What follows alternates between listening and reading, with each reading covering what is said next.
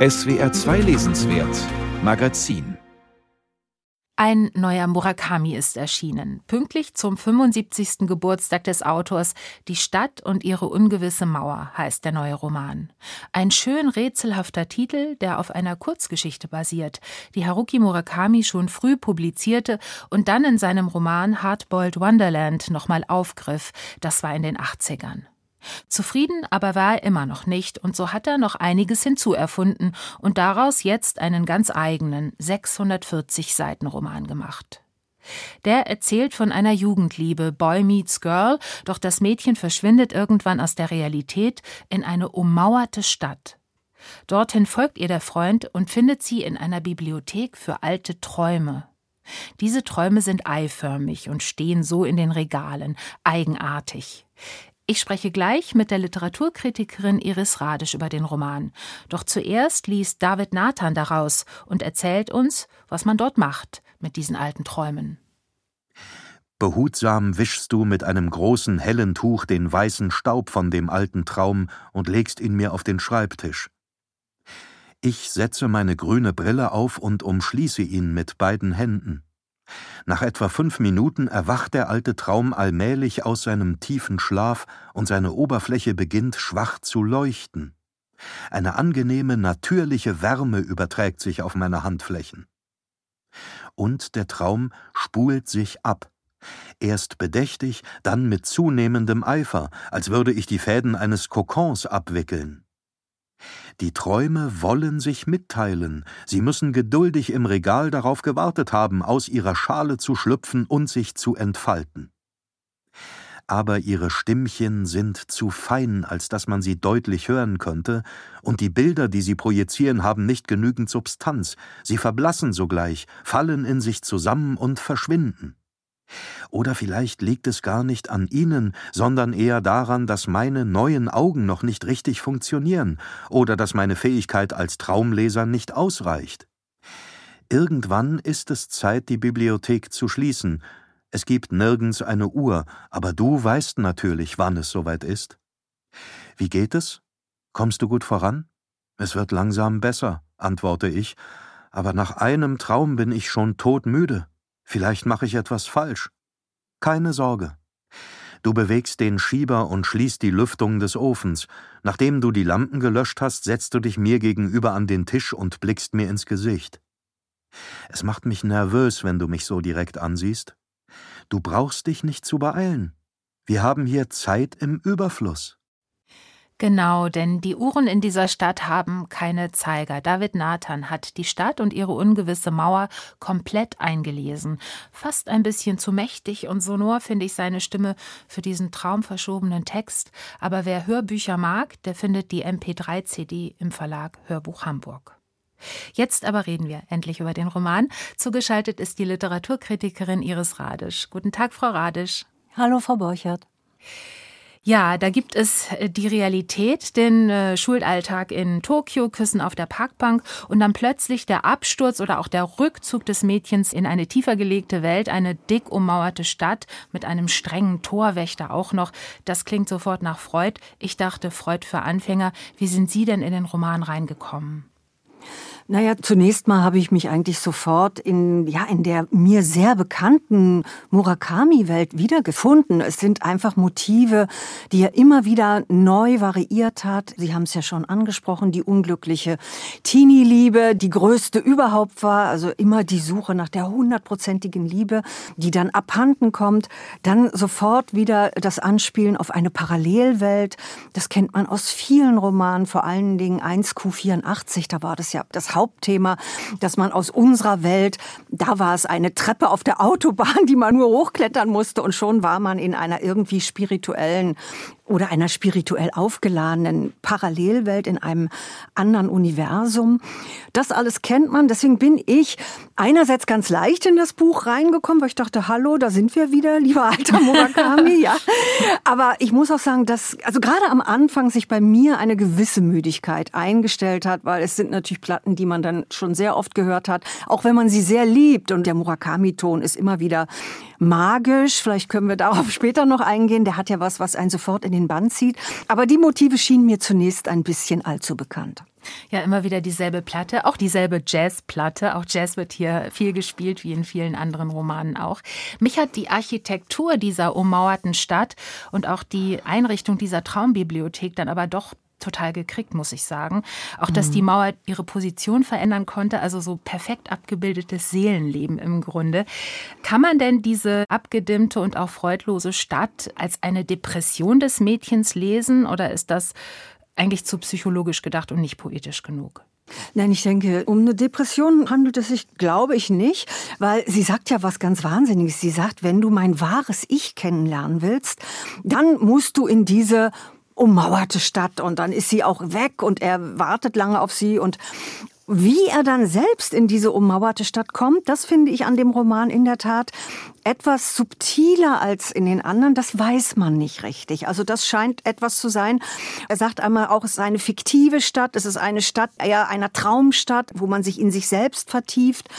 Dann flieht er ja auch einmal aus der Stadt wieder. Und da ist es ja auch so, dass er, obwohl diese Mauer eigentlich so ganz kafkaesk nicht zu überschreiten ist, einerseits, und dann muss er sich nur trauen, durch diese Mauer durchzugehen und dann wird sie wie im Traum, ist sie dann durchlässig und man kann auch ganz einfach wieder raus, obwohl der Torwächter eigentlich wie so ein Cerberus über das Totenreich da wacht. Also das ist alles ein bisschen feiner gestaltet.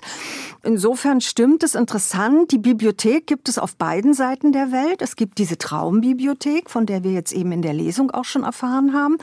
Da sitzt er eben einerseits in dieser ummauerten Stadt Stadt und liest alte Träume. Ich stelle mir das so vor wie so eine internationale des Unbewussten, die da irgendwie angesammelt ist in dieser Jenseitswelt. Und er ist derjenige, der diesen Träumen sozusagen aus dem Ei helfen muss. Die sind ja eingeschlossen in ein Ei. Und er hilft ihnen aus dem Ei, damit sie freigesetzt werden, damit diese Träume des Unbewussten irgendwie in die Welt können. Und es gibt die Bibliothek aber auch in dem sogenannten wirklichen Leben, in dem er ja auch lebt. Und da ist er dann nach einer kleinen Odyssee, die ihn über Tokio führt, in einer kleinen Provinzstadt, in einer Leihbibliothek, Bibliotheksdirektor und da auch wieder Herr über die Bücher. Also die Buchwelt spielt für Murakami eine große Rolle. Seine Eltern waren beide Literaturwissenschaftler. Sein Vater war auch buddhistischer Priester, aber er hat unglaublich viel gelesen und eben auch sehr viel europäische Literatur. Literatur, Romantik, Kafka natürlich, aber eben auch Novales, das spürt man alles. Also er arbeitet ja mit diesen Versatzstücken, vor allen Dingen der deutschen Romantik. Und das spielt immer wieder eine ganz große Rolle. Also es sind auch immer wieder Bücher über Bücher, die Murakami schreibt. Ja, das stimmt. Ich dachte auch, er versucht eine Reromantisierung der Welt, also mhm, und nutzt dafür absolut, auch eben ja. europäische Versatzstücke, sage ich jetzt mal. In der Stadtbücherei, in der der Erzähler dann später in der realen Welt, wenn es denn sowas überhaupt gibt, ähm, arbeitet, in dieser Stadtbücherei in der Präfektur Fukushima, das hat aber nichts mhm. mit dem AKW zu tun, in dieser Stadtbücherei schaut manchmal auch der verstorbene Stifter der Bücherei vorbei als Geist, das finden da alle ganz normal, und man nutzt da auch keine Computer, also dezidiert nicht. Es ist eine vielleicht nicht völlig, aber doch weitgehend analoge Welt. Merkt man daran, dass Murakami älter geworden ist oder ist das vielleicht auch gerade die Voraussetzung für eine, naja, innere Versenkung, die dieser Roman ja ist und will, also dass der ganze Daddelkram mal weggelassen wird? Ja, ich denke, das zweite ist stärker, wobei wahrscheinlich beide Motive eine gewisse Rolle spielen. Das hat natürlich auch ein bisschen was mit seinen Helden zu tun. Das sind ja in allen Romanen und auch hier wieder, ich würde mal sagen, soziophobe Einzelgänger. Ja, also mhm. das sind Leser, das sind Jazzhörer oder Jazzliebhaber. Das sind meistens Männer, die so sehr selbstgenügsam, fast in meditativer Versenkung, bisschen traurig, aber auch sehr stoisch, ein bisschen autistisch, fast überkontrolliert leben. Man könnte sie fast ein bisschen Vogue nennen, also die so auf alles ganz aufmerksam sind und einfühlsam. Und das sind eben Menschen, die eher, ja, alteuropäisch sind, würde ich sagen. Also ein bisschen ja nicht nur zurückgezogen von der Welt, aber eben auch versunken in sich und in eine Kulturwelt, mit der sie gerne leben. Also bei dem Kommandatore, diesem Vorgängerroman, war es ja auch ein alter Mann, der sich nur noch mit Bildern und Platten beschäftigt hat. Hier ist er auch ein absoluter Leser dieser Einzelgänger. Also insofern passt dieses Analoge, glaube ich, ganz schön auch zum Soziophoben. Und dass die Helden älter werden, da haben Sie vollkommen recht. Also Sex spielt in diesem Roman überhaupt keine Rolle mehr und auch in den vorigen schon kaum noch. Und es ist schon so, dass diese Selbstgenügsamkeit dieser Männer oder Selbstlosigkeit, dass das auch so ein bisschen, ja, Altersweisheit oder Altersrückzug geprägtem ist. Hm. Rückzugsromane gibt es in der japanischen Literatur viele. Also zum Beispiel bei Yoko Ogawa gibt es das, bei Nana Yoshimoto, bei Sayaka Murata. Ist das für Sie auch ein Rückzugsroman, vielleicht sogar ein eskapistischer Roman? Der Murakami? Das, ich würde sagen, das sind die Murakami-Romane alle. Also man spürt, würde ich schon sagen, dieses Eisschrankkühle der japanischen Gesellschaft. Auch diese absolute Vereinzelung, Vereinsamung, Familie spielt kaum noch eine Rolle. Pflichterfüllung steht an allererster Stelle. Man lebt auf sparsamsten Raum, mit sparsamsten Mitteln. Also dieses absolut runtergedimmte, runtergekühlte, das ist eigentlich schon die Grundtemperatur bei Murakami. Und interessanterweise ist das hier auch in beiden Welten so. Also sowohl in der sogenannten sogenannten jenseitigen Welt, im Paralleluniversum, in der ummauerten Stadt, ist das Leben eigentlich traurig. Die Menschen dürfen sich dort nicht anblicken. Die gehen alle mit gesenkten Köpfen durch die Gegend. Man hat so das Gefühl, da scheint nie die Sonne. Da gibt es so gut wie keine Tiere. So ein paar Vögelchen flattern von außen mal rein. Es ist also eigentlich überhaupt keine schöne Welt. Die ist mindestens so kalt wie die Welt draußen, in der es auch eigentlich ständig schneit und man sich dann tief in die Keller begibt. Und das sind dann immer Metaphern oder Symbole für das Innenleben, in denen dann ein warmer Ofen so eine Uterus-Situation, in denen dann ein warmer mhm. Ofen brodelt, ist etwas, was auch in vielen Murakami-Romanen vorkommt. Und auch hier wieder begegnet der Erzähler, also diesem eigentlich schon toten Mentor und ehemaligen Bibliotheksleiter, dem begegnet er vor allen Dingen, wenn der sich als Geist nochmal inkorporiert, als Astralleib, wie es heißt, dann begegnet er ihm in diesem tiefsten Keller. Und das kann man natürlich freudianisch lesen, in seinem tiefsten Inneren. Ja. Es gibt wieder mal wahnsinnig viele Redundanzen in diesem Text. Für die ist Murakami ja bekannt oder vielleicht sogar gefürchtet. Ich habe mich schon oft in seinen Romanen darüber geärgert, aber ich finde tatsächlich in diesem Roman, der für mich ein sehr psychologisch vertiefter Roman ist, die Geschichte einiger Seelen auch erzählt, da wirkt dieses ewige Wiederholen von Informationen und Eindrücken wie ein meditatives Mantra, also fast wie eine Textfläche, die mir als Leserin irgendwie Zeit schenkt. Wie blicken Sie auf diese vielen Redundanzen? Ja, also man muss natürlich sich fragen, warum liest man das? Und das muss ich jetzt da an dieser Stelle einfach zugeben, nachdem ich mich am Anfang ein bisschen schwer getan habe, kriegt er einen wieder. Ja, mhm.